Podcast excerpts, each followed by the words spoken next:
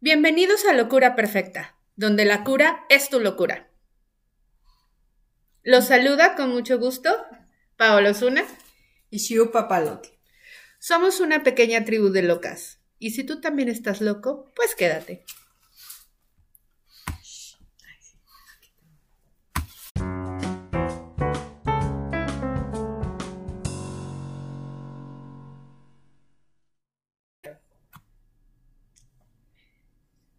Hola, hola, ¿cómo están? Muy buenas noches. Bueno, pues, ¿cómo, cómo estás, Paula? ¿Ya estás domando a la bestia? Ayer dejamos salir a la bestia un poquitín. ¿O no? Un poco nada más, a que saliera a orearse. Que saliera a dar la vuelta. Y bueno, el día de hoy tenemos un podcast que se titula Luz y Sombra domando a la bestia. Quisiera iniciar este eh, episodio con un relato personal. Hace algunos, algunos años yo estaba en un estado hiper zen, el cual nada podía alterar. Y bueno, estaba trabajando en una ciudad, en Cancún. Em, trabajaba como fotógrafa en ese lugar. Y hubo un momento que la persona que era mi jefa se dio el lujo de ser la primera en la vida en, correrme, ¿no? Nunca me, habían, nunca me habían despedido de un trabajo y ella se dio el lujo de ser la primera. Y lo loco es que después de que me despidió, este, me dio el avión horrible, pinche vieja, ¿no? Eh, se acercó, bueno, me acerqué a decirle, oye, pero mañana es tu cumpleaños. O sea, yo casi sonriendo, ¿no? Y entonces... Eh, le digo, oye, mañana es tu cumpleaños y vamos a hacer tu sesión de fotos. Y ella se encabronaba más, se encabronaba más conforme yo le decía eso porque veía como que no había algo que me alterara, ¿no? A ella le, encabronaba que yo no, me, yo no me alteraba, ¿no? Llegué a la casa donde vivía, mi amiga al abrir la puerta me recibe, me abraza, me imagino que pensó que me iba a poner a llorar y de, inmediato empezó a decir, maldita hija de perra, y yo decía, no, no, no, no digas eso, no hables de eso, no, no lo ofendas. Y me la pasé así un buen de tiempo hasta que comencé a enfermarme, comencé a somatizar y bueno. Oye, pero espérate, yo quiero saber, ¿qué te llevó a estar en este estado donde nada me perturba pero más bien todo me lo trago, ¿verdad? Pero aparento externamente en que nada me perturba. Exacto. ¿Qué te lleva a tomar esa decisión de ese estado zen que dices? Fue, me parece que el darle prioridad a la imagen que yo quería mostrar, porque ahí viene un, látigo fuerte. Eh, le di prioridad a la imagen y no le di prioridad a lo que mi alma y mi espíritu me estaba pidiendo. Entonces, ¿A qué voy con, con esto? Que de repente, me imagino que a ti te ha pasado también, eh, sucede que hay mucha gente que te dice, no, es que si tú te dedicas a dar terapia, entonces no debes de enojar. Y si tú te dedicas a dar terapia, entonces tienes que tener una pareja, ¿no? O, y, y, te tienes que llevar bien con todo el mundo, con tus papás, y no es cierto, ¿no? O si eres terapeuta de parejas, entonces tienes que tener una pareja, ¿verdad? Porque aparte, si no, no. Aparte, o si te dedicas a las bodas, ah, qué paradójico que tú no tengas, o sea, bueno, pero ¿dónde dice, no? Entonces eso, eso me ha sucedido muchas veces, me imagino que te ha sucedido a ti también. Y este, bueno, pues fue, fue gran aprendizaje, porque al final de eso dije, esto a mí no me está funcionando, Oye, mi cuerpo se está enfermando. Ajá. Tú dices, pero la vieja me corrió. Entonces, la vieja cabrona ya te había corrido, güey. Entonces, ¿cuál era la onda tuya de seguir en este estado zen, porque dices, es desde lo que quería mostrar, la imagen que quería lograr, pero la imagen ya no estaba funcionando, o sea, la vieja te despide y tú como quiera dices, pero yo sigo en este estado zen y, le tomo sus fotitos en su cumpleaños, ¿no? Porque aparentemente para mí, este, estaba mostrando mi luz.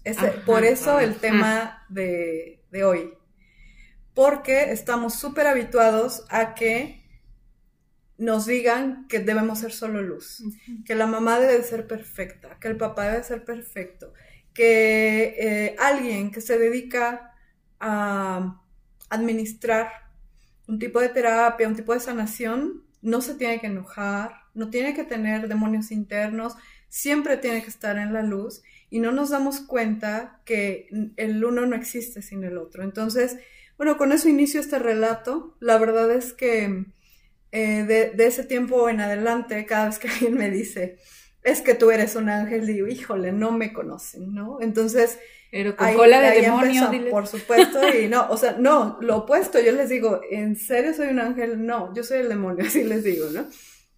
¿Por qué? Porque, este, me conozco, ¿no? Y bueno, más allá de eso, este, mm, creo que em, cuando, cuando estamos intentando cumplirle a los de afuera, que tiene que ver mucho con el tema que vimos la vez anterior, de tu misión, de qué tanto estás como tratando de, vibrar en, la onda de la de, perdón, de la aceptación externa. Y no escucharte, no saber que tú traes una misión, una vibración, una voz, o sea que tú eres un ser único e irrepetible, ahí es donde comenzamos a eh, querer tapar estas partes. ¿Por qué? Porque necesitamos de alguna manera ser aceptados, ¿no? Entonces, no me funcionó, por fortuna lo encontré, por fortuna ahora me doy el chance de explotar cada vez que lo requiero. Pero bueno, pues aquí la ingeniera es la experta en el tema. Entonces, bueno, comenzamos diciendo, em, vamos, vamos a aceptar que en, una primera instancia hay que tener mucha valentía para mirar hacia adentro. Oye, güey, ¿y qué es mirar hacia adentro? Mirar hacia adentro es abrir las heridas, es aceptar lo que no aceptan los otros y empezar por aceptarlo tú mismo. A mí me, me parece que eso es mirar hacia adentro y era la parte que yo no quería ver, ¿no? O sea, por eso necesitaba ser zen, porque me, parecía que implicaba eh, aceptación. O sea, en ese entonces una parte de mí requería aceptación. Hasta que ya llegó el punto en donde dije, me voy a enojar donde se me dé la gana, voy a volverme el mismísimo demonio donde se me dé la gana voy a llorar donde se me dé la gana y, y, al final lo más bello me parece que es abrazar al demonio y decirle, vente, te voy a dar un abrazote. O sea, soy yo misma ese demonio y, y decirle, vente, vamos a abrazarnos. A veces es, te abrazo y siento que, que nos excedimos, a veces este abrazo y entiendo de dónde vienes, o sea, de que porque vienes de un dolor. Y a veces este abrazo y ya, güey, bájale, ¿no? sí, ¿no? Bájale ya, porque para el otro nos van a mandar a la chingada a los dos, ¿no? O sea, entonces creo que eso, eso es em, la, sombra? ¿O qué pregunta me habías hecho, güey? mirar hacia adentro, pero sí. Ah, exacto, sí, mirar hacia adentro, sí. Y, y, sí, o sea, es realmente como dices, ¿no? Esa herida que no he querido ver a lo largo de mi vida, que ahí está, y que nomás le voy poniendo una curita, ¿no? Traigo mi herida en la mano y le pongo una curita, y pasan los años y lo único que hago es cambiar la curita por una nueva, pero ya cuando llego a la edad adulta y veo esa herida, ya está bien pinche podrida, ¿no? Entonces ya está bien podrida, ¿y qué es lo único que me toca hacer? Pues abrirla, limpiarla de fondo y duele hasta la madre. Sí. Pero limpiarla y restregarla bien. Y ya que le saqué todo el mierdero, entonces ya puedo sanarla. Claro. Pero aprendemos eso, como dices. Maquillarla. aprendemos a maquillarla, a taparla, a no verla, aunque me duela la mano y cuando alguien me toca la mano, digo, ay, me lastimaste, ¿no? Cuando el otro no me... otro, Exacto. El otro no me lastima, sino yo no quiero ver lo que me lastima. Exacto. Y ahorita que decías eso, ¿no? La parte de la luz, esta parte de hasta yo misma, cuando estudié gestal, ¿no? Yo dije, cuando acabe de estudiar la gestal. ¿Ah, estudiaste?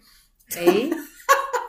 Aunque usted no lo crea. Cuando acabe de estudiar esta maestría, mi vida está resuelta, ¿no? Y yo juraba eso, y muchas veces te ven así, eres el terapeuta, entonces tú sabes lo que hay que hacer, tú tienes la respuesta y las soluciones, ¿no? Y, este camino de abrazar quién soy lleva mucho al autoconocimiento, al ir viendo que todas las respuestas ya están ahí, pero en mí mismo, ¿no? Claro. Que el otro simplemente me deja ver lo que me falta trabajar o lo que ya tengo trabajado. Claro. Y este es el tema importante de la luz y la sombra. Le tenemos mucho miedo a esa parte que es la sombra. Es, somos seres duales que tenemos tanto la luz como la sombra. Entonces, a mayor luz, mayor sombra. Y, y muchas veces nos enseñan a vivir en tienes que ser buena persona, tienes que ser educado, este trata a los demás siendo servicial, sea amoroso. Y se reprime esta parte de decir, no quiero, no con todos quiero ser servicial, no con todos quiero ser buena onda, no a todos los quiero tengo saludar. Tengo que ceder a algo, tengo que decir que sí, cuando en realidad dentro de mí todo dice, no, no quiero, no tengo ganas realmente. Me pongo en esta posición que yo pienso que es zen, donde todo, ah, pero me, en vez, lo que quisiera hacerle a los demás, me lo estoy haciendo yo, ¿no? Claro. Me aguanto, me trago el coraje, me hago que no pasa nada, no lo veo. Entonces, esto es la parte de dejar salir a esa bestia, ¿no? Exacto. Esa bestia que siente, que se encabrona, que se pone triste, que quiere expresar algo para el beneficio de nuestro propio crecimiento personal. Y muchas veces le decimos, hey, sométete y quédate en la jaula y no salgas, ¿no? Así es. Pero entonces, ¿cómo controlo qué es lo que me va a funcionar si me obligo a vivir en esta luminosidad y no dejo pasear a la bestia. Así es. ¿Qué es lo que ocasiona esto, no? O sea, ¿cómo controlar a una bestia que no sé ni de qué dimensión es? Claro. ¿Pero qué es domar a la bestia? ¿Qué sientes tú que es domar a la bestia? Pues lo que nos han enseñado, incluso yo me acuerdo cuando cuando me iba a casar, ¿no? Que, que se hacía un chiste local que, que mis papás decían, no, wow, por fin encontró a alguien que dome a la fiera. Exacto. Entonces, pero este domar a la fiera puede tener diferentes connotaciones, ¿no? Si yo tomo la responsabilidad de domar a mi propia fiera, puedo decidir reprimirla, someterla, enjaularla y no dejarla salir para vivirme en mi luminosidad, en mi estado zen donde nada me mueve, aunque meses después mi cuerpo somatice. O bien irme a la parte de, hey, la conozco, la abrazo, la dejo salir, veo de qué dimensión es, para que de esta manera, o sea, conocerme en mis extremos de luz y mis extremos de oscuridad, para en esta manera encontrar el balance de cómo quiero manejar mi vida, ¿no? De cómo me voy a enfrentar a situaciones, cómo con algunas personas puedo ser más flexible, más amoroso, con cuáles podré ser más firme, más tajante, o incluso con cuáles de plano libero a la bestia tal cual, ¿no? O con cuáles voy a ser sumamente amoroso, ¿no? Claro. Y en este punto también de, de la luz y la oscuridad, ¿cómo quiero tratarme a mí mismo, ¿no? ¿Desde qué punto, desde qué ángulo quiero seguir siendo esa que se enoja conmigo mismo o quiero seguir siendo esa que, me, que se da mucho amor. Exacto. Ponías un ejemplo de un péndulo hace, hace un momentito que estábamos platicando. ¿Qué, ¿Qué, hay con este péndulo? ¿Por qué es importante los extremos? ¿Por qué es importante también poder mediar esto que nos dices? Bueno, es, eh, esta es la ley de polaridad. Eh, es una de las leyes universales, este, donde habla que somos seres duales, tenemos los, los extremos opuestos, ¿sí? Si yo soy una persona que me muevo a muy amorosa, muy compasiva, también puedo ser una hija de la chingada cabrona, este, mala onda con los demás, ¿no? Enojona, gritona, pero puedo ser amorosa y compasiva. Todos tenemos ese par de opuestos en nosotros mismos, ¿sí? El péndulo es cuando tú liberas el péndulo desde un extremo, ¡fum! se va hasta el otro extremo, hasta su límite contrario, y regresa. Y entonces empieza a haber un movimiento oscilatorio hasta que el péndulo encuentra un punto de equilibrio y ahí deja de moverse, deja de pendulear. ¿sí? Entonces lo que nos dice esta ley universal es justo eso, que dejemos de pendulear. ¿Cuántas veces ha habido el, eh, no sé, la, eh, el ama de casa súper amorosa que está para ayudar al vecino, al perro, al gato, a los hijos, al marido, que a todo este organiza eventos y siempre está de buen humor y sonriente?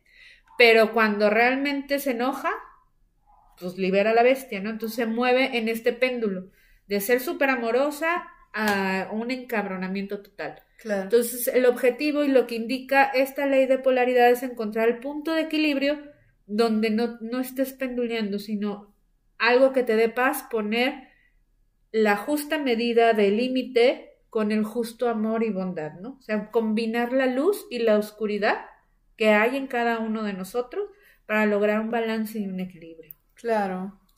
Y, y aparte, este, me parece que también entre mayor luz, también podemos caer más bajo. ¿Estás de acuerdo? O sea, más bajo, me refiero al, al polo opuesto, ¿no? No digo bajo, no es al extremo opuesto, vamos a decirlo de esa manera.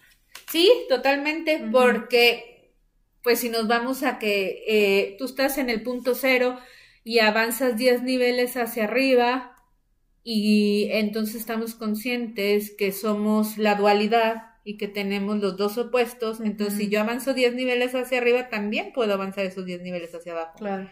Y si de repente sigo en mi proceso y avanzo tres niveles más, también son los tres niveles hacia Porque aparte, perdón que haga paréntesis, pero no existe el uno sin el otro. Entonces, entre más luz conoces, también hay otra parte que se va descubriendo y se va, va mostrando ese rostro. Así es, entonces conforme vamos avanzando en nuestra vida y vamos teniendo crecimiento personal, espiritual, a mayor luz, mayor oscuridad. Y la oscuridad lo único que nos permite es revelar más luz. Entonces, como dices, no puede existir la una sin el otro, porque la oscuridad es la que me va a permitir que yo revele más luz y esto me lleva a un crecimiento. ¿Sí? Entonces, cuando yo crezco, crece mi luz, por ende crece mi oscuridad y, y esto es. Entonces, son pruebas que constantemente estamos teniendo para nuestra evolución.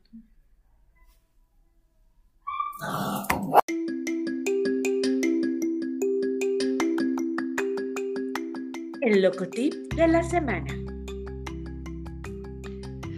¿Cansada de planchar arrugas? Engorda y desaparecerán.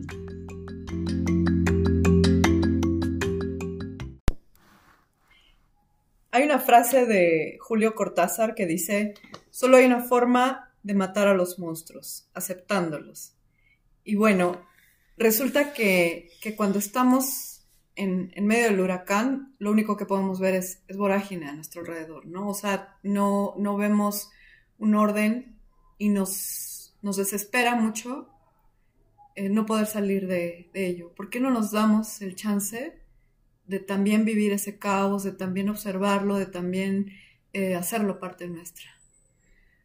Híjole, pues mucho es parte de lo que hemos dicho, ¿no? Este, nos enseñan a, querer vivir siempre en lo que está bien, lo que está correcto, lo que esperan los demás de ti, lo que es bueno, sé una buena persona, sé servicial, sé atenta. Entonces, cuando estamos en el ojo del huracán, con el prójimo, cuando estamos en el ojo del huracán, estamos en esta, en este caos que nos dice, oye, saca tu esencia, ve por lo que tú quieres, y entra por el otro lado eh, los tengo que y los debo que, que me inculcaron, ¿no? Entonces ahí empieza el conflicto y, y en vez de aceptar a esta bestia, porque nos cuesta mucho reconocer a la bestia dentro de nosotros, ¿no?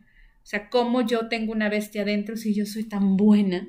Yo soy súper buena gente, bien buena persona, todo mundo quiero, soy servicial. Entonces me cuesta aceptar que puedo ser una cabrona, que tengo mis propias necesidades y que también me enojo, que puedo ser egoísta, prepotente, demandante, envidiosa. Y mientras yo no reconozca esto, me sigo peleando con esa bestia que está dentro de mí, ¿no? Entonces, cuando yo acepto que puedo ser una mujer muy amorosa, pero también puedo ser una mujer cabrona que, que, se, que se enoja, puedo ir haciendo un equilibrio entre estas polaridades, ¿no? Cuando yo acepto que puedo ser una mujer eh, que, que, puedes vivir en sororidad, pero que también puedo llegar a tener un lado envidioso, puedo llegar a, a, un equilibrio entre estos puntos. Y es que aparte también trae consecuencias. O sea, el, que de, de, momento, o sea, tú le digas a alguien, no, yo no soy ese ángel que tú dices, ¿no? No, yo no soy, no soy esa persona que no falla, que tú piensas o que tú dices. Entonces trae consecuencias porque entonces es, ah, bueno, entonces ya no me acerco más a ti. Ah, bueno, entonces dejo de venir a tu terapia, por ejemplo, ¿no? Este, pero hay que aceptar también eso, o sea, el, lo que decíamos en, el primer programa, el costo de salir del closet, pero en, todos los sentidos, ¿no? El, costo de salir del closet de, de ser quien auténticamente eres, de, de, con esa bestia o ese monstruo expuesto, eh, decir, así me sigo amando y así me, sigo respetando y sigo teniendo también una admiración profunda por mí, porque soy capaz de, poder aceptar esto y, bueno, integrarlo finalmente, que es, es lo más importante. Y cuando lo integro, cuando me doy cuenta de mi extremo contrario, o sea, de ese extremo de sombra, también es más sencillo ponerme límites a mí y poner límites hacia afuera, ¿no? Entonces me, me es más fácil decir esto sí quiero, esto no quiero, hasta aquí llegas, no te dejo pasar, este, no, no, hoy no quiero hacer esto, no quiero ir, no me apetece ir a esta reunión, no tengo ganas de, de hoy tengo ganas de echar flojera, sin estarme exigiendo en que tengo que estar siendo una mujer productiva, porque eso es lo bien aceptado, ¿no? Y aparte también, o sea, de, de aprender a comunicarnos, o sea, de decir, a ver, no me gusta este, que me comparen con mi hermano, por ejemplo, ¿no? No me gusta que me digas, este, no sé, pollita, o sea, las personas que les ponen un apodo y que les súper caga, pero... que se chingan. Ajá, pero que no se atreven a, a decirlo, ay, es que es mi abuelita, ¿no? O sea, pero para eso existe una comunicación, o sea, decir sí me gusta y no me gusta, ¿no? Entonces, este... Mm, Ah, y de hecho, me, me, con lo que comentas, me acordé de una anécdota, porque hay personas que quieren vivir todo el, todo el tiempo en la luz, ¿no? Y hay personas quienes creemos en algún momento que siempre vivimos en esa oscuridad, ¿no? Donde, y muchas veces se da en diferentes familias, siempre es como el hijo bueno y el hijo rebelde, ¿sí? Entonces yo me movía mucho en la polaridad del hijo rebelde, el que iba en contra de las reglas, el que hacía lo que quería, el que nunca estaba de acuerdo. Entonces, cuando yo empiezo el proceso terapéutico, empiezo a darme cuenta que también tengo la capacidad de hacer otra cosa diferente.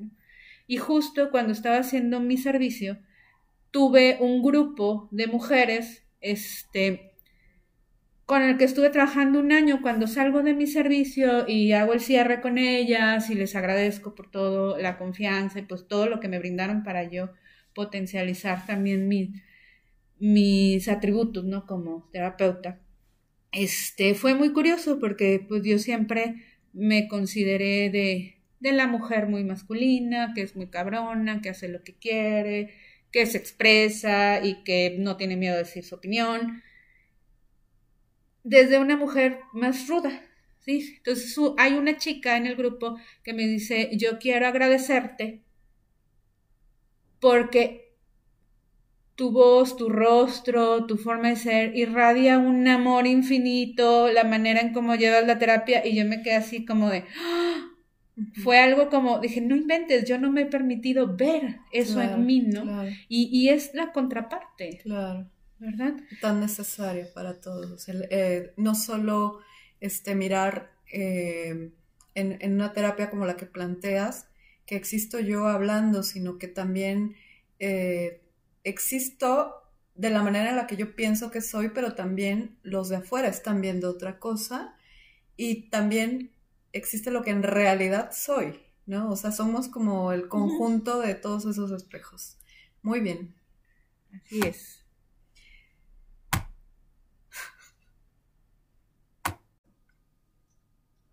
Bueno, para finalizar, hay una palabra que nos han vendido mucho en los centros religiosos, en algunas escuelas, en algunas familias, y, e, y es la palabra valores. Y siempre los valores planteados como muy hacia afuera, como el valor de ser compasivo, el valor de ser amoroso, el valor de ser leal, honesto, fiel, etc. Pero, ¿por qué no la planteamos hacia adentro también? ¿Por qué no decimos, bueno, me soy fiel a mí, soy fiel, me, tengo amor? ¿Por qué? Porque me permito conocer ese monstruo, me permito reconocer esa sombra, este, y, y bueno, finalmente aprender a vivir con ella sin poner resistencia. porque justo eh, en Gestal hay una frase que usamos mucho, ¿no? De lo que resistes persiste, ¿no? Entonces, cuando yo pongo esta resistencia a, a no tomar, a no hacer parte de mí, esta sombra, esto que me molesta o esto que yo pienso o que no soy, pues eh, está más ahí, ¿no? Y lo voy proyectando en otras personas, eh, lo sigo queriendo ocultar, sigo queriendo jaular a la bestia, sigo queriendo no verla. Y va a estar ahí latente. Entonces la vida me lo va a manifestar a través de personas que, que tengan esto, ¿no? Donde yo nada más puedo estar viendo esta parte, ¿no?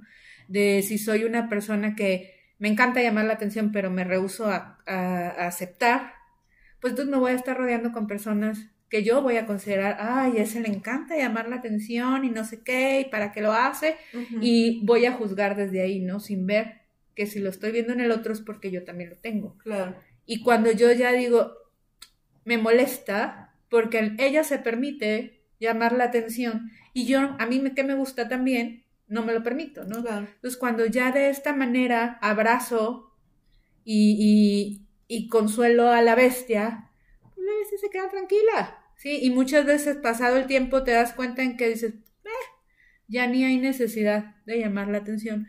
O ni siquiera me doy cuenta cuando alguien más lo hace, ¿no? Claro. Y es parte, como decíamos al principio, de esta dualidad. El yin y el yang. Exactamente. O sea, en el taoísmo está esa parte del yin y el yang, la parte luminosa, la parte oscura, y es considerar que toda parte luminosa siempre tiene un punto oscuro y toda parte de oscuridad siempre tiene una parte luminosa, ¿no? Y que si juntas el yin y el yang realmente es la unidad, somos nosotros. Claro. En la mexicanidad le llamamos Ometeotl, ¿no? Que es la, la, deidad dual, digamos, o sea, el, el todo. El todo porque para que exista uno tiene que existir el otro, ¿no? Entonces es la vida y la muerte, el arriba y el abajo, la noche, el día, este, la sombra y la oscuridad, justamente, ¿no? La conciencia de que el trabajo que en un dado momento hace un terapeuta, un sanador, alguien que se dedica a elevar o a tratar de elevar la frecuencia más bien en la forma de pensar de, de otras personas, de pensar, de sentir, de integrarse, de sentirse, de visualizarse, tiene sentido porque también existe la otra parte, porque también existen las noticias que de repente te están bajando la energía, porque también existen las imágenes que te, que te dicen, ay, el mundo es una cosa horrible, entonces eh, no es el uno sin el otro. Así es, siempre van de la mano. Y algo súper sencillo es cuando tú quieres prender un foco de día, no te sirve de nada la luz, ni siquiera se ve. Así es. Pero si lo prendes de noche, entonces esa luz ilumina, ¿no? Entonces, esto es un ejemplo de cómo la luz y la oscuridad van siempre de la mano y juntas. Totalmente. Bueno, pues te agradezco mucho, mi hermanita, agradezco tu sombra, agradezco tu luz. Gracias, hermosa, a ti también. mi gran maestra, quiero decir que me cayó muy mal Paula la primera vez que la vi porque eh, era una persona que tenía lo que yo quería y, y, ahora ya no lo quiero. y, y, ya no... Porque ya lo hace, ya se permite. Claro, exacto, sí. Pero pues es, es maravilloso ahora estar en este proyecto juntas. Así es, Muchas muchas, gracias. gracias. a ti también, Gracias. hermosa. Gracias porque este episodio lo pudimos grabar juntas, estando es. en la misma ciudad, Así en es. la misma sintonía. Entonces, muchas, muchas Y gracias. bastante enmezcaladas. bueno, pues gracias a todos. Esto fue Locura Perfecta, donde la cura es tu locura. Gracias. Buenas noches y nos vemos en el siguiente episodio.